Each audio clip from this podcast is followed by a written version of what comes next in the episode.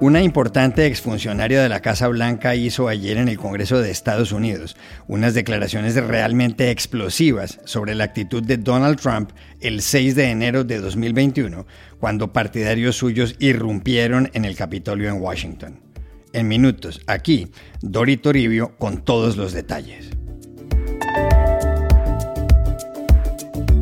Hoy empieza en Madrid una cumbre capital en la historia de la OTAN, marcada por la respuesta a la guerra en Ucrania. ¿Qué supone ese encuentro de más de 30 jefes de Estado y de gobierno? Llamamos ayer a esa ciudad a Manuel Muñiz, rector internacional de la Universidad IE. En Colombia, la Comisión de la Verdad publicó ayer la primera parte del informe sobre lo que pasó en el conflicto armado de ese país, que desde los años 80 dejó al menos 450.000 muertos. Sobre sus implicaciones hablamos en Bogotá con Gerson Arias, integrante de la comisión. Hola, bienvenidos a El Washington Post. Soy Juan Carlos Iragorri, desde Madrid. Soy Dori Toribio, también desde Madrid. Soy Jorge Espinosa, desde Bogotá. Es miércoles 29 de junio y esto es todo lo que usted debería saber hoy.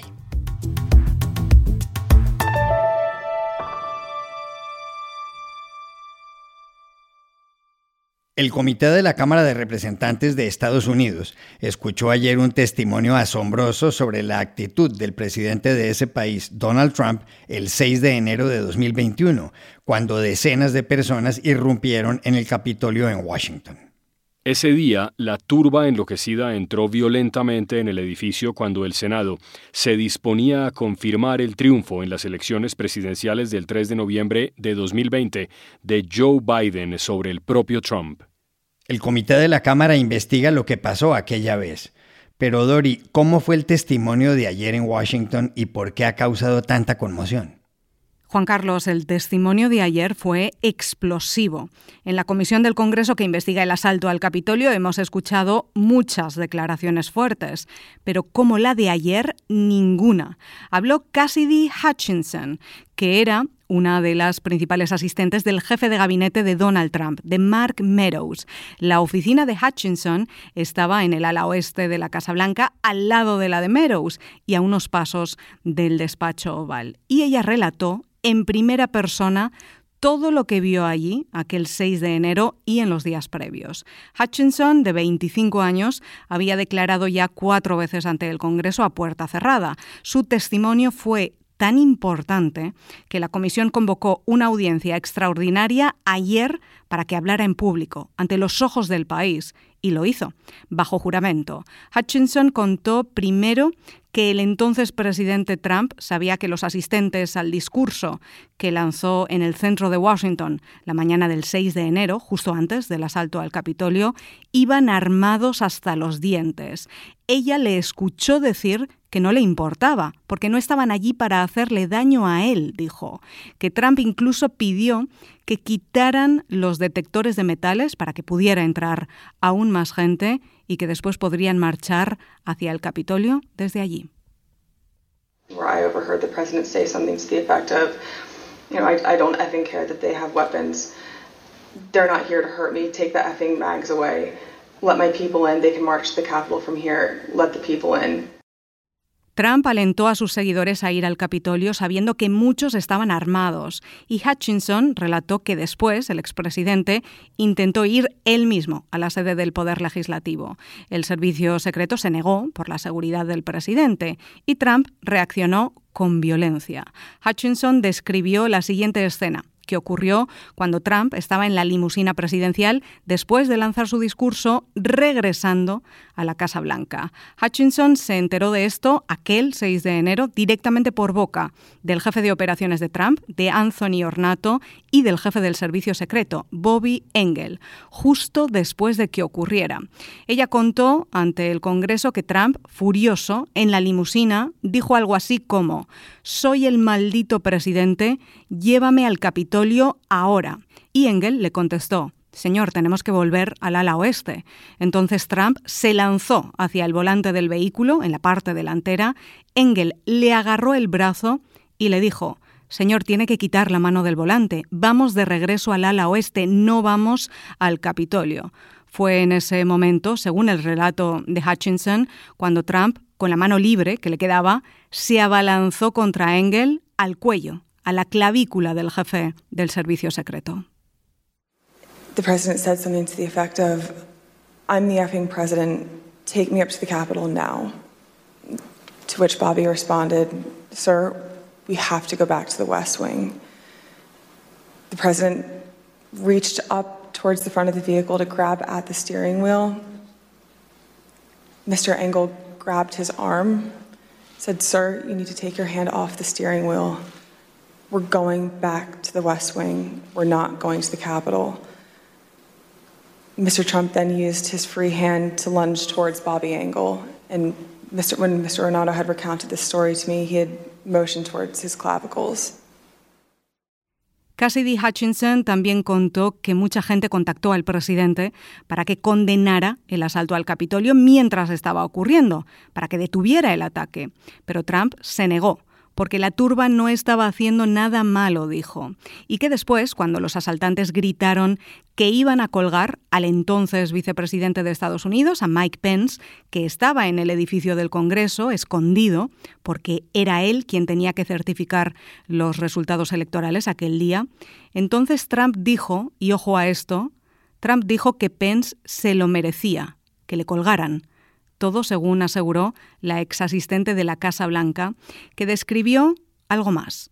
El 20 de diciembre de 2020, alrededor de un mes y medio después de las elecciones presidenciales de aquel año, cuando se publicó una entrevista en la agencia de noticias AP al entonces fiscal general William Barr, en la que aseguraba que no había ninguna prueba de fraude electoral, Trump reaccionó con furia.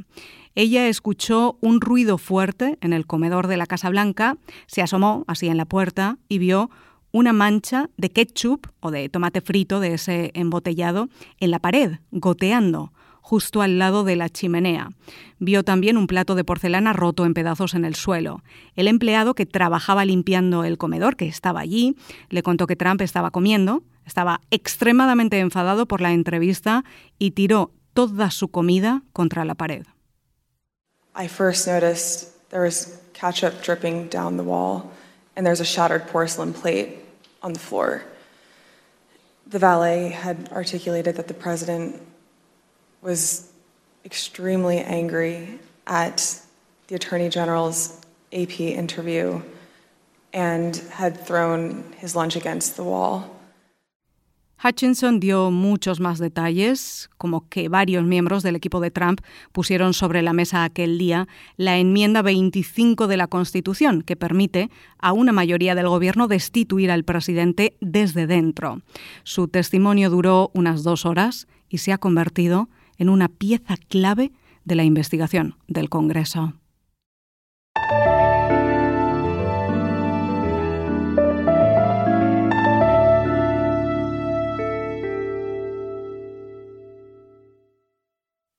La comunidad internacional por la invasión rusa a Ucrania, que empezó hace poco más de cuatro meses, tiene puestos sus ojos en Madrid, donde hoy y mañana se celebra la cumbre de la Organización del Tratado del Atlántico Norte, la OTAN. En la cumbre toman parte la treintena de jefes de Estado y de Gobierno de los países miembros de la OTAN, y también los líderes de otras naciones como la primera ministra de Nueva Zelanda, Jacinda Ardern, y el primer ministro de Australia, Anthony Albanese. También han venido aquí a Madrid el presidente de Finlandia, Sauli Niinisto, y la primera ministra de Suecia, Magdalena Andersson. Ambos países entrarán a la OTAN si así se confirma hoy, después de que el presidente turco Recep Tayyip Erdogan dejara de oponerse, según dejó claro ayer. Anoche el rey Felipe VI de España les habló a los líderes invitados en una cena que ofreció en el madrileño Palacio Real. Dijo que todos los países se han visto afectados por la guerra en Ucrania, que la seguridad española y de Europa Occidental también pasan por ahí, y que quienes, como todos los allí presentes, creen en la libertad, los derechos humanos y el orden internacional liberal, deben apoyar a los ucranianos. No country is unaffected by this war. The very security of Spain and Western Europe runs through U Ukraine as well. Those of us who believe in democracy, human rights, and an open rules based international order, as we all do here tonight, must stand together in support of the Ukrainian people. ¿Qué supone esta cumbre de la OTAN? Llamamos ayer aquí en Madrid al analista político Manuel Muñiz, que es el rector internacional de la Universidad IE. Bueno, hola Juan Carlos. Pues eh, en primer lugar la cumbre eh, lo que va a buscar es eh, consolidar una respuesta compartida a la crisis de Ucrania y a la invasión por parte de Rusia, una invasión injustificada y violenta de Ucrania.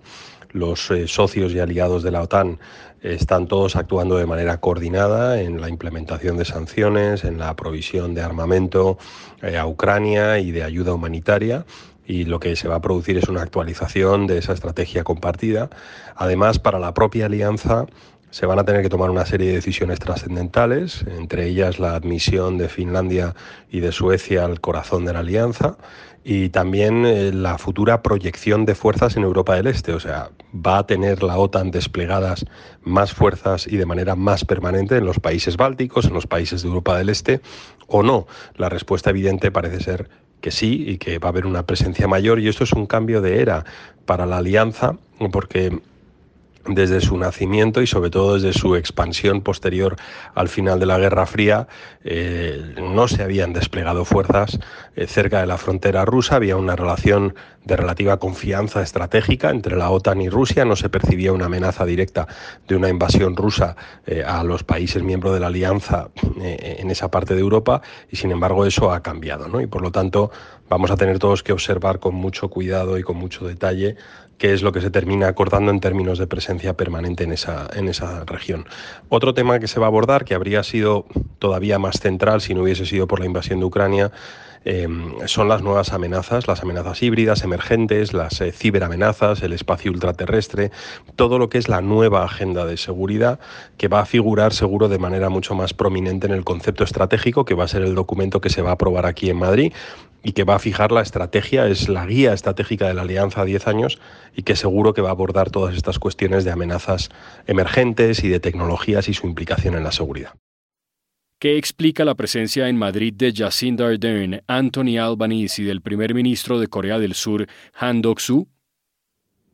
Bueno, es muy interesante ver, en efecto, que van a estar presentes aquí en Madrid eh, todos los socios estratégicos de la alianza en el, Indo-Pacífico, en Asia-Pacífico, incluida la primera ministra de Nueva Zelanda, el, el, nuevo primer ministro australiano, el primer ministro coreano. Y bueno, pues la pregunta es por qué, ¿no? Y yo creo que ahí hay dos respuestas. Una es porque se quiere coordinar de nuevo eh, la actuación en Ucrania. Muchos de estos países, pese a, estar muy lejos de Ucrania y de Europa, eh, han acompañado la respuesta europea y norteamericana frente a la agresión rusa, con sanciones, eh, también provisión de armas y otros, y por lo tanto forman parte de la, de la respuesta ¿no? concertada a, a esta invasión pero también, y esto es también muy interesante, yo creo que van a buscar el introducir la cuestión del Indo-Pacífico, la seguridad en el Indo-Pacífico y las implicaciones para la seguridad internacional del ascenso de China y de su rearmamento, su armamento eh, y sus actuaciones en la región, bien sea en los mares de China o cuestiones que tienen disputas de naturaleza fronteriza con sus vecinos. Y por lo tanto estos países lo que quieren y lo que creo que van a buscar en Madrid va a ser elevar la percepción de riesgo de los socios europeos sobre lo que se está produciendo en Asia e intentar comprometerlos de alguna manera con la seguridad eh, regional a futuro. Y eso va a ser otra de las cuestiones que se va a tener que observar, tanto de las conclusiones de la cumbre como del propio texto del concepto estratégico. Eh, vamos a tener que ver hasta qué punto se cubre la cuestión china y hasta qué punto la alianza se compromete con la agenda de seguridad regional.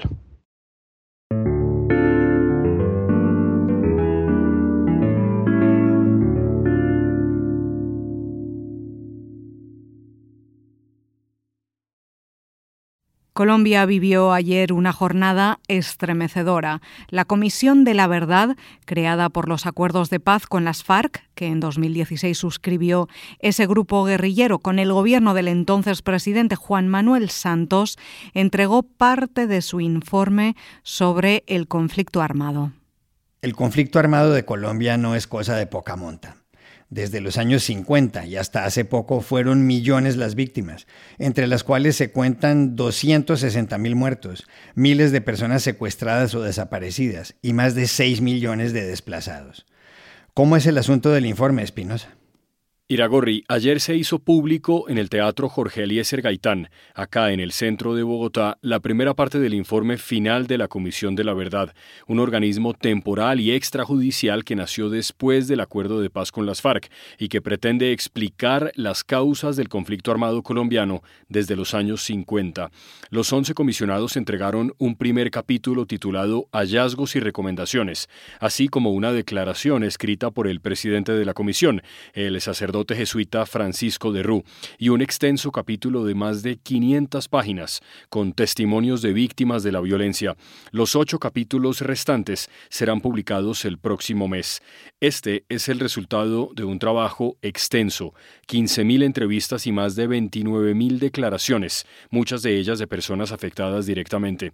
Los datos son espantosos. Entre 1985 y 2010 hubo en este país 450 mil asesinatos, nueve de cada diez víctimas fueron civiles, el 45% los causaron paramilitares y el 27% las guerrillas. Además, entre 1990 y 2018 se contabilizaron 121 mil desaparecidos. Por la misma época se produjeron más de 50 mil secuestros, el 40% por parte de las FARC, y de 1990 a 2017 fueron reclutados 16 mil menores de edad, el 75% por la guerrilla.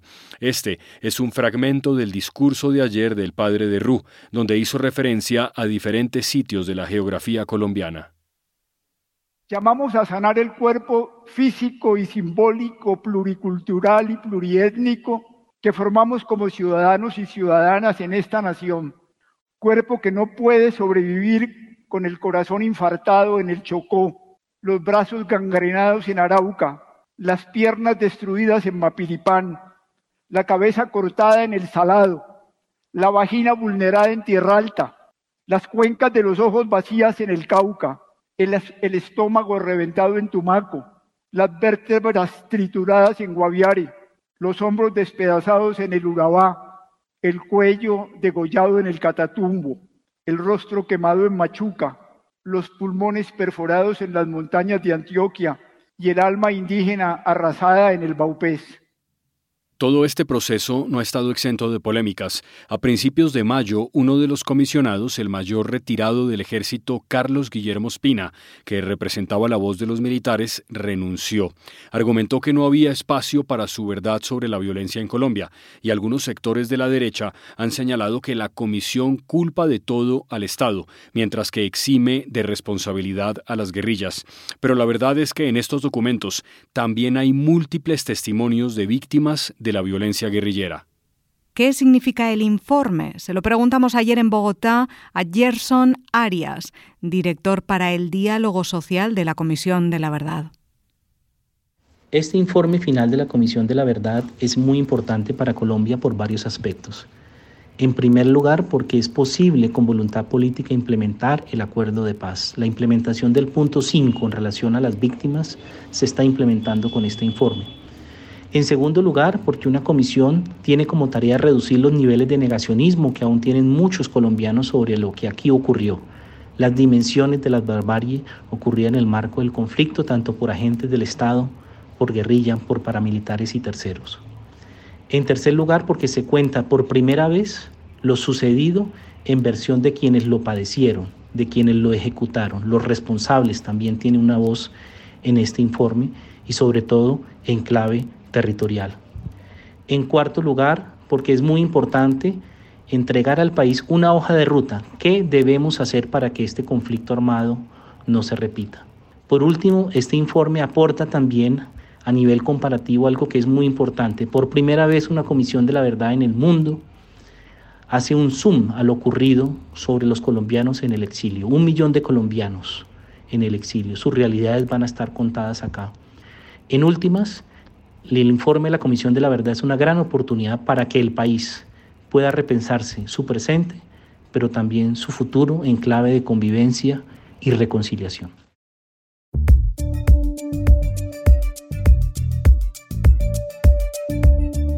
Y estas son otras cosas que usted también debería saber hoy. El presidente de Estados Unidos Joe Biden y su colega mexicano Andrés Manuel López Obrador anunciaron ayer investigaciones por la muerte dentro de un camión abandonado en San Antonio, en Texas, de al menos 50 inmigrantes. La asfixia les hizo perder la vida. Entre los fallecidos encontrados el lunes por la noche había 22 mexicanos, 7 guatemaltecos y 2 hondureños. La Casa Blanca anunció que hay tres detenidos relacionados con la conspiración de contrabando de migrantes.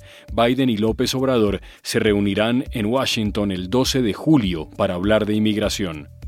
En Ecuador, el gobierno de Guillermo Lasso rompió ayer las conversaciones con el líder indígena Leonidas Iza, después de un ataque en la Amazonía contra militares que dejó a un soldado muerto. Lasso en su intervención dijo que no estaba dispuesto a negociar con quienes mantienen a Ecuador como rehén. La Confederación de Nacionalidades Indígenas, CONAIE, salió hace dos semanas a las calles a exigir la reducción del precio de los combustibles y un subsidio que permita amortiguar la inflación.